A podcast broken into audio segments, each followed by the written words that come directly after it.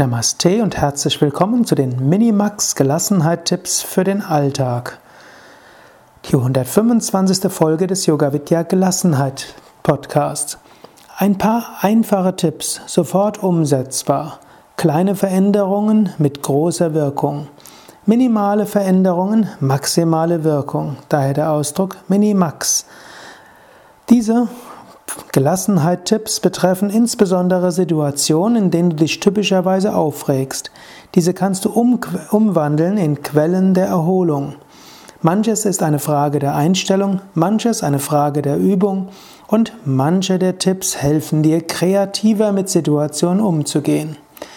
In den folgenden Podcasts wirst du hören über folgende Übungen oder folgende Tipps. Erstens, Staus und Wartezeiten sind gewonnene Zeit.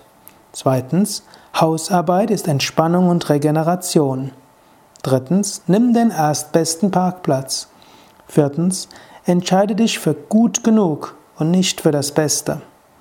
Fünftens, Konzept der zweitbesten Lösung. Entscheide dich in vielen Fällen für die zweitbeste Lösung.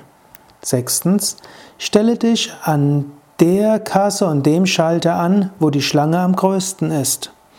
Siebtens, in Konflikt zwischen zwei Möglichkeiten suche die vierte. Nächstes, sage und statt aber.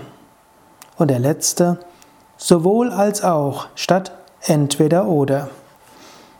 Ich glaube, du bekommst die Essenz, worum es dort gehen wird. Bis zum nächsten Mal kannst du ja selbst überlegen, spricht dich irgendetwas schon sofort an, denn ich werde dir all diese Tipps genauer erläutern in den nächsten Wochen. Aber vielleicht gibt es den ein oder anderen Tipp, den du jetzt besonders äh, angehen willst. Vielleicht spricht dich jetzt schon etwas an. Also ich erwähne es nochmal. Staus und Wartezeiten sind gewonnene Zeit. Hausarbeit ist Entspannung und Regeneration. Nimm den erstbesten Parkplatz. Entscheide dich für gut genug und nicht für das Beste. Nimm die zweitbeste Lösung. Stelle dich an der Kasse oder dem Schalter an, wo die Schlange am größten ist. In Konflikt zwischen zwei Möglichkeiten suche die vierte. Sage und statt aber. Sage sowohl als auch statt entweder oder oder denke sowohl als auch statt entweder oder.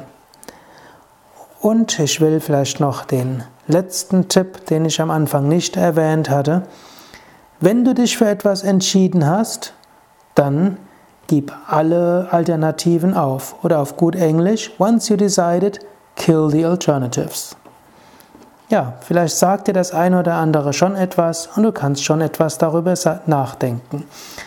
In diesem Sinne, überlege, ob einer dieser Sätze, die ich dir genannt habe, dich irgendwie anspricht und ob, die bist, ob du ihn bis zum nächsten Mal nutzen kannst.